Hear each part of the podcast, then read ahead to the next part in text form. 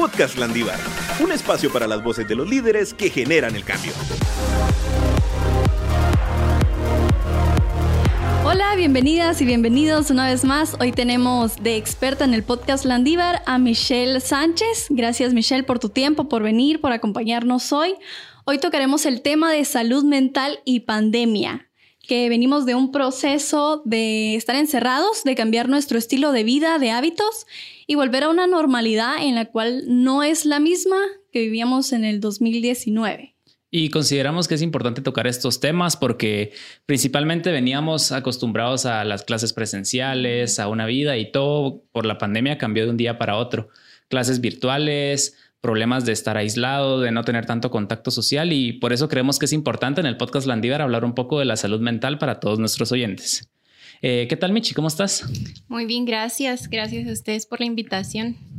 Queremos empezar con la pregunta de cómo cuidar tu salud mental al empezar la U en pandemia. Bueno, creo que esta es una de las preguntas eh, más interesantes porque refleja el interés, ¿verdad? Posiblemente del estudiante o futuro estudiante que desea empezar la universidad y al mismo tiempo cuidar la salud mental, ¿verdad? Entonces, em, como decía Luis, este cambio de, lo presencial o a lo virtual, ¿verdad? Conllevó muchas consecuencias eh, a nivel emocional para nosotros los estudiantes, ¿verdad? Entonces, una de las cosas más importantes por tomar en cuenta al empezar la universidad y ya siendo estudiante de muchos años, ¿verdad? Es priorizar, priorizar tu salud mental y también tener em, estrategias de autocuidado, ¿verdad? Es decir, al momento de dedicarte a la universidad, tomar ese tiempo para la universidad al momento de tener un tiempo de descanso, tomar realmente ese tiempo de descanso. Es decir, para todas las cosas existe un tiempo, porque lo que pasa es que en casa no se sabe diferenciar en qué momento eh, se termina el estudio o en qué momento se termina el trabajo, porque como estamos haciendo como tareas multitasking, es importante dedicar un tiempo para cada cosa. Entonces, Parte de las, de las estrategias de autocuidado es eso, saber cuándo descansar, saber cuándo es momento de estudiar, saber cuándo es momento de dedicar tiempo a la familia y de esa manera el equilibrio emocional o la mente se acostumbra a dedicar un tiempo para cada cosa. Y es que también los espacios, como estamos en nuestra casa, también nuestra mente se acostumbraba a que estábamos en diferentes espacios, ¿verdad? Me iba a la U o cuando salía con mis amigos iba a otra parte, cuando miraba a mis familiares estaba en mi casa, pero ahora todo lo hacemos en el mismo espacio y la mente se tiene que acostumbrar a lo que dices, a esas estrategias de autocuidado. Exacto, o sea, ahora mi cuarto es mi oficina, mm, o sea, mi, gimnasio. ahí descanso, duermo, como, hago de todo, exacto. Entonces es como en Semana Santa, ¿va? o sea, Semana Santa en la sala y luego en mi cuarto, o sea, así. Con esto que mencionas de el tiempo, ¿Cómo puedo saber yo si mi salud mental está siendo afectada? Porque, digamos, esto también afecta en el rendimiento académico, el estar sentado cuatro horas seguidas recibiendo clases, el estar todo el día ahí, si también trabajan ahí. ¿Cómo puedo identificar yo decir, estoy, no sé, padeciendo mucho estrés, ansiedad, tristeza, depresión en, en este encierro? Bueno, voy a tratar de ejemplificar esta pregunta, eh, bueno, esta respuesta con de forma fácil y es como, como un carro, ¿verdad? Imagínense que nosotros somos un carro y un carro obviamente cumple una función de llevarnos y traernos. Entonces, esa es la, función principal, digamos que del carro, ¿verdad? De la misma manera, cuando el carro está... Eh, fallando, por ejemplo, cuando escuchamos algún ruido raro, cuando sentimos inclusive como que algo está pasando, nosotros sabemos porque conocemos nuestro carro. Entonces, de la misma manera pasa con nosotros mismos. No es necesario esperar que se desarrolle alguna enfermedad mental eh, con síntomas muy graves para atenderla. Es decir, si tú eh, percibes que hay algún cambio conductual, ah, es decir, en tu conducta, ¿verdad? Cómo tú te desarrollas con los demás, qué, tanta motivación estás teniendo para estudiar, para trabajar, para relacionarte con otros, em, cambios emocionales, como eh, tú lo mencionabas, ¿verdad? Si estoy percibiendo que me siento más triste de lo normal, más cansada o más irritable, porque eso también puede pasar, es porque algo está pasando contigo. Entonces es importante tener como todas estas señales de alerta para que no se agrave el problema, ¿verdad? Eso no quiere decir que, no pueda pasar, pero es importante eh, atender estas señales para prevenir, ¿verdad? Que se desarrolle algo, alguna enfermedad con síntomas. Algo peor. Ah, exacto, Como un problema más grande. O sea, son como estos pequeños testigos que nos salen en el carro que. o el ruidito que cuando lo oís, le subís volumen a, la radio, porque no hay dinero para arreglarlo. no, Pero ya que mencionaste un poco de cómo darnos cuenta, quiero hablar un poco de la universidad y que nos cuentes cómo los alumnos que están en la Universidad Rafael Andiván pueden acudir a tener ayuda para sobrellevar su salud mental, ¿verdad? Ok. Bueno, eh, realmente la universidad es una universidad que, cuida a sus estudiantes, ¿verdad? Cuida a los estudiantes de forma integral. Hay muchos programas que ayudan a, la salud física, ¿verdad? Como, como los deportes, estos clubes que creo que existen. También em, hay un área que se carga de, la salud emocional y está el centro, creo que se llama Centro Landivariano de Salud Integral, o más como, como el CELASI.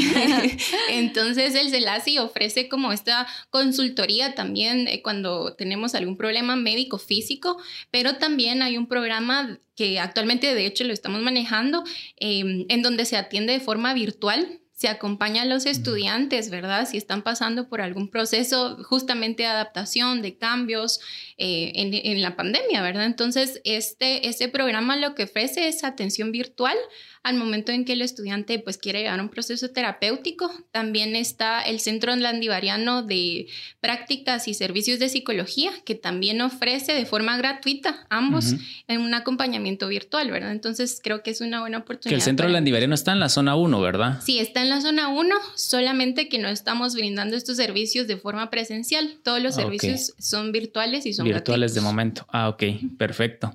Pues así ya nuestros estudiantes saben que pues si tienen algún problema o quieren cuidar su salud, pueden acudir al CELASI. Otra pregunta interesante que nos hacían y creo que es algo fuerte y que deberíamos de saber es cómo yo puedo afrontar, llevar la pandemia si vivo con alguien que tiene un trastorno. Porque claro, o sea, de estar encerrados, nuestra actitud cambia y como bien decías, puedo estar más irritada, puedo venir y tener otras, eh, otras actitudes y puedo venir y yo y dañar a la otra persona porque estamos en un encierro, ¿verdad? Sí, sí. De hecho, creo que también esta pregunta refleja mucha empatía de parte de quien lo hizo, ¿verdad? Porque no todas las personas están interesadas en informarse un poco de cómo tratar o cómo convivir con una persona que padece eh, algún eh, trastorno, ¿verdad? Entonces, lo primero es que podamos entender qué es eh, un trastorno, ¿verdad? Un trastorno es una alteración, es decir, existe un cambio. Entendemos, ¿verdad? Que una persona tal vez que padece depresión no se comporta y no actúa de la misma manera que yo. Entonces, creo que el informarse es una de las cosas más importantes, ¿verdad? El saber qué está padeciendo eh, mi familiar, qué está sintiendo, qué es lo más difícil para él o para ella, pero no tratarlo como una persona discapacitada, ¿verdad? Una persona enferma que no puede eh, hacer sus cosas de manera sola, probablemente sí le cueste el doble y eso también eh, requiere mucha empatía, de una, una, parte humana, ¿verdad? Que todos nosotros tenemos el entender que, que pues padecer alguna enfermedad mental no quiere decir que la persona está llamando la atención o está exagerando lo que siente, porque pueden haber muchas alteraciones a nivel em, fisiológico, ¿verdad? A nivel cerebral o también factores externos que estén provocando estos cambios en, el familiar o el amigo que, con el que estoy conviviendo. Entonces, creo que lo más importante es demostrar esta parte humana, ¿verdad? Esta parte de empática, de escucha, en lugar de eh, realmente evitar estos como juicios de que exagerado o estás llamando la atención o no es para tanto, poder preguntarle, ¿verdad? ¿Cómo se siente? ¿Cómo le, cómo le puedes ayudar? Acompañarlo, escucharlo y validar lo que la persona está sintiendo. Sí, totalmente. Tener esa empatía con alguien que está sufriendo nuestros trastornos para que se sienta acompañado también, ¿no? Y que no se sienta solo o que tiene una batalla él solo y se sienta como una oveja negra en la familia, tal vez. Que él es el problema en la familia. Estoy contra el mundo. Exacto. O alguien señalado. Eh, cambiando un poquito la temática, también queremos, tenemos muchos oyentes emprendedores o profesionales y quisiera que les dieras algún consejo para los gerentes o administradores para cuidar la salud mental de los colaboradores. Muy bien.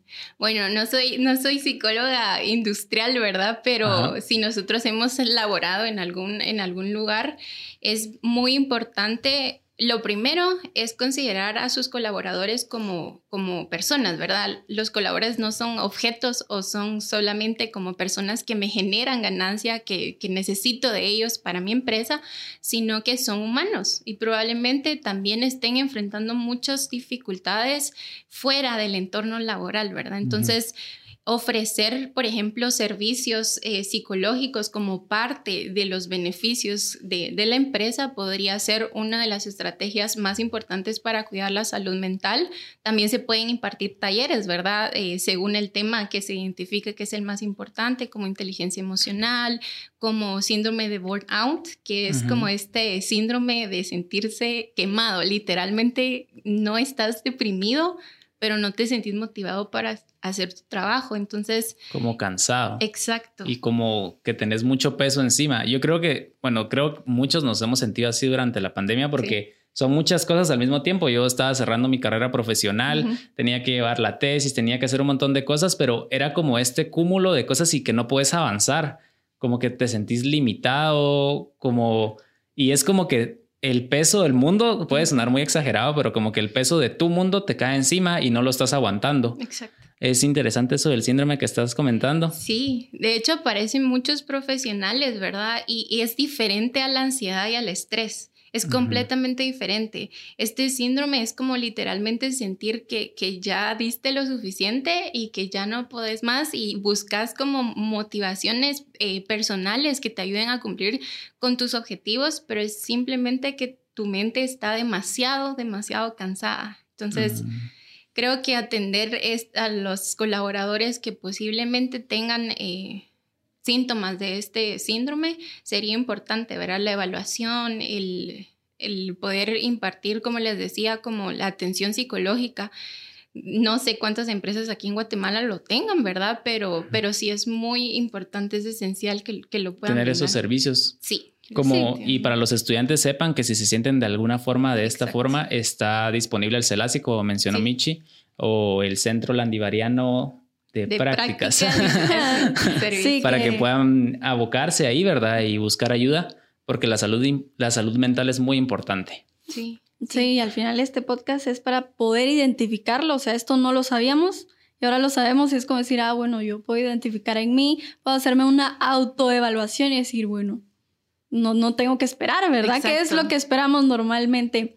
Hablando de las dificultades, pues también hubieron muchas personas que tuvieron que enfrentarse a la situación de despedirse de un ser querido sin poder verlo. O sea, estábamos acostumbrados de, de poder despedirnos y aún así es difícil, o sea, es un proceso para la persona, pero el venir y ya no verlo de un día a otro en este proceso difícil, si padeció la enfermedad, ¿cómo poder llevar esta situación, y más si fue alguien muy cercano para mí. Bueno, eh, como tú decías, ¿verdad? Eh, lo común era llevar estos rituales de despedida que generalmente se hacían, ¿verdad? cuando alguien fallece, eh, que es el, el, poder velarlo, el poder enterrarlo, como comúnmente se hacía. Pero por la situación en la que estamos enfrentando, obviamente, la despedida no es igual. Entonces, lo más importante Em, considero que es también el poder realizar a lo mejor un ritual individual, ¿verdad? Un ritual de despedida. No me, no me eh, como refiero a un ritual con velas en el cuarto, pero... Un proceso puede ser también de despedida. Un, proceso de despedida, la persona puede escribir algún tipo de, de, carta a la persona que ya no está, ¿verdad? Que se fue, eh, puede despedirse de una manera más personal y no es que sea lo mejor, pero es lo que hay en estos momentos. Entonces, si esta persona también ya se fue y tiene la oportunidad de visitar a su ser querido eh, de forma individual en el, en el cementerio, puede ir con personas que sean su red de apoyo para ese momento, también lo puede realizar, ¿verdad? O bien, si realmente fue una persona muy cercana y, y esta, esta pérdida está impidiendo el funcionamiento normal, ¿verdad? Yo considero que lo mejor es que también empiece un proceso terapéutico, ¿verdad? Porque recuérdense que no, no hay solo pérdidas ahorita de seres queridos, ¿verdad? Hay muchas personas que perdieron trabajo, que perdieron actos de celebración importantes de graduación, por ejemplo, de cierre. Nosotros no sabemos qué tan significativos eh, eran estos, estas Estos momentos de las vidas de las personas. Exacto, exacto. Entonces creo que todos en general estamos enfrentando un proceso de duelo, ¿verdad? Porque hemos perdido salud, hemos perdido a seres queridos, hemos perdido la normalidad. Entonces es importante a lo mejor también considerar llevar un proceso de acompañamiento con alguien que te acompañe literalmente en, en, el sufrimiento que estás enfrentando, ¿no? A sobrellevar esto. Y es que la salud mental es muy importante y muchas veces aquí en Guatemala se tiene la costumbre de ver solo la salud física. Sí. Y lo físico y que quiero estar sano. Y lo físico cuando ya estás enfermo. Ajá. y cuando siento que ya no puedo mover el brazo. Y la salud mental se deja un poco a un lado, pero como tú dices, es un proceso de acompañamiento muchas veces que nos puede ayudar a sobrellevar estas situaciones o estas circunstancias, digo yo, que de cúmulo de estrés, de situaciones, de momentos que nos hicieron perder algunos momentos de la vida, como la graduación, como a un ser querido, o como celebrar mi cumpleaños, que cumplí 18 años, cumplí 15 años. 15 años. Ajá, que son momentos muy tradicionales aquí en nuestro país. Y quisiera platicar un poco de cómo manejarlo, más o menos, cómo podemos aprender a manejar el estrés, que es podemos sufrir durante la pandemia y no hundirnos con malos pensamientos, ¿verdad? De, la situación del país, de, ciertas circunstancias que nos rodean exteriores a nosotros que nos pueden generar este tipo de estrés. Bueno, em, lo primero también es importante como diferenciar, no sé si sabían esto, pero cuando lo aprendí yo me quedé sorprendida porque hay un tipo de estrés que es adaptativo y un tipo de estrés que es desadaptativo, como un tipo de estrés positivo y un tipo de estrés. Como distrés y creo que hay algo de eso en un podcast.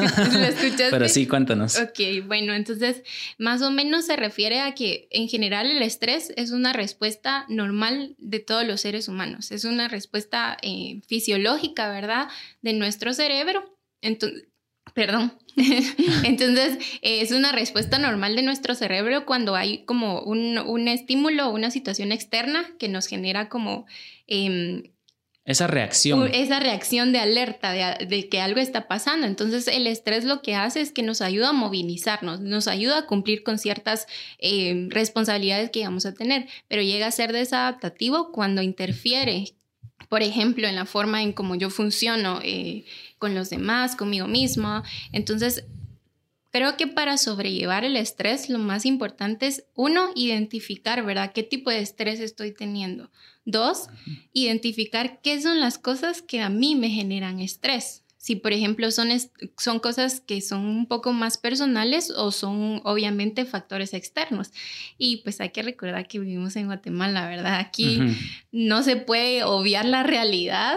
Hay muchos factores externos. Hay muchos factores estresantes aquí, eh, con las noticias, con las redes sociales, qué información estoy consumiendo en las redes. Y no es que los comunicadores o los que informan sean malos comunicadores, sino también hasta qué momento o hasta qué punto yo, yo puedo leer esto, cómo me está afectando tanto. Si yo quiero saber, por ejemplo, cuántos casos de COVID hay, que hace mucho tiempo no, no, lo no, informo, ¿verdad? Em, saberlo, pero qué tanto me te está afectando. Porque estoy buscando esa información, ¿verdad? Es relevante para mí. Entonces, también es importante como aprender a diferenciar qué es lo que a mí me genera estrés y si yo lo identifico, tratar como de, de evitar eh, buscar este tipo de información que solo aumentan mi malestar, ¿no? También, y este estrés negativo que no nos deja avanzar, ¿verdad? Porque como tú dices, hay un estrés positivo que te puede impulsar también a decir, tengo que entregar esto ahorita y me impulsa, ¿verdad? Por el instinto humano como tal. Eh, no sé si quieres hacer alguna otra pregunta. Totalmente. Yo creo que hay, no hay que irnos sin hacer esta última pregunta. Y es cómo yo puedo manejar sanamente el contagio del COVID que esto en mi familia, si me voy a encerrar ahí, ¿verdad? No genere violencia o frustración o empiecen esos eh, prejuicios que decíamos, no sé, tú saliste y por tu culpa todos nos contagiamos.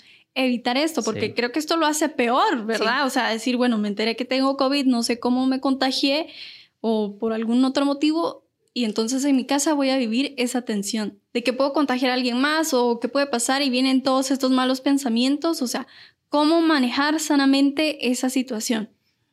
Bueno, em, ahorita que estaba escuchando la pregunta, pensé en que también es importante que recordemos como en qué tipo de familia nosotros vivimos, cómo nos comunicamos, ¿verdad? Cómo nos comunicábamos, no solo ahorita que, que pues está presente la enfermedad, sino cómo nos comunicábamos antes y si han habido cambios. Obviamente, creo que en todas las familias, en todas las casas, la convivencia de 24/7 ha afectado de alguna manera, ¿verdad? Entonces, lo más importante es lo que mencionaste tú también, como evitar lo más que se pueda el buscar culpables, porque al final de cuentas... Es algo que no controlamos. Exacto, no, no, no solo no se controla, sino que realmente el culpar a los demás eh, de que tú saliste con tus amigas, tú saliste con, eh, al gimnasio, o sea, al final de cuentas la culpa no es una buena compañera en momentos eh, como estos, ¿verdad? Si se presenta o si tú diste positivo al COVID, o alguno de tus familiares, poder también como ofrecerles ayuda de lo que necesita en esos momentos, probablemente pueda ser obviamente más favorecedor que estar buscando culpables y, que puedan aparecer otras respuestas o estados emocionales como tristeza, ¿verdad? Como, y si alguien se muere o incertidumbre, miedo. Entonces, creo que es importante también reconocer que nos puede pasar a cualquiera de nosotros, de lo que hagamos. Entonces. Por eso es una pandemia. Exacto, sí. Entonces, el, buscar culpables no es como lo más aconsejable. Lo contrario es que haya un espacio, ¿verdad?, donde puedan comunicarse, obviamente con el distanciamiento debido, pero que puedan llegar a acuerdos familiares. Por ejemplo, si tu mamá se enfermó, bueno, ahora eh, cómo nos vamos a distribuir las, tareas, o también si trabajaba, cómo la podemos apoyar para que siga pudiendo cumplir con sus tareas que tenía esa persona, ¿verdad? Porque al estar aislada te limitan muchas cosas. Sí, sí, y, el escuchar también cómo se siente, ¿verdad? Emocionalmente, preguntarle que, cómo, cómo te estás sintiendo en estos momentos, no solo en el área física, sino emocionalmente, cómo, cómo te sientes y poder validar esa emoción, poder escuchar brinda una sensación de calma y de tranquilidad no solo para la persona, sino para el ambiente familiar. Totalmente. Sí, a veces creo que uno cree que puede con todo. Es me lo guardo, me lo guardo, aguanto, sigo y doy porque tengo que darlo, ¿verdad? Ni Pero no. O sea, en algún momento hay que sacarlo. O sea, esto creo que ayudó mucho a identificar bastantes cosas. Hasta yo identifiqué muchas cosas. Pero pues ese es el sentido, ¿no? Que valoremos la profesión y de decir, bueno, la salud eh, mental es importante porque sí interfiere en mi desempeño eh, personal, académico, laboral. Y entonces es mejor expresarlo, abrirnos y pedir ayuda, ¿verdad? Sí. Llevar este acompañamiento con un profesional para que al final vivamos plenos, porque pues uno no sabe si mañana va a estar o no, y o sea, vivir feliz creo que es lo mejor que uno puede hacer. Sí, pues muchísimas gracias, Michi, por acompañarnos, por brindarnos de tu conocimiento, responder nuestras dudas que podemos llevar durante esta difícil situación que estamos viviendo todos en Guatemala. Eh, también gracias por venir acá al espacio del podcast Landívar. Saben a todos nuestros oyentes que en nuestras redes sociales dejamos cajitas de preguntas de algunos temas que quieran platicar o que quieran que disputamos acá. O si tienen alguna pregunta de, de esta temática como tal en la cual tratamos el día de hoy para que las hagan por ahí y podamos contestarlas. Esto fue Podcast Landívar. ¿Estás listo para sumarte a la generación que lidera el cambio? Síguenos en redes sociales como Universidad Rafael Landívar y Admisiones Landívar en Facebook e Instagram y descubre cada semana un nuevo episodio del Podcast Landívar.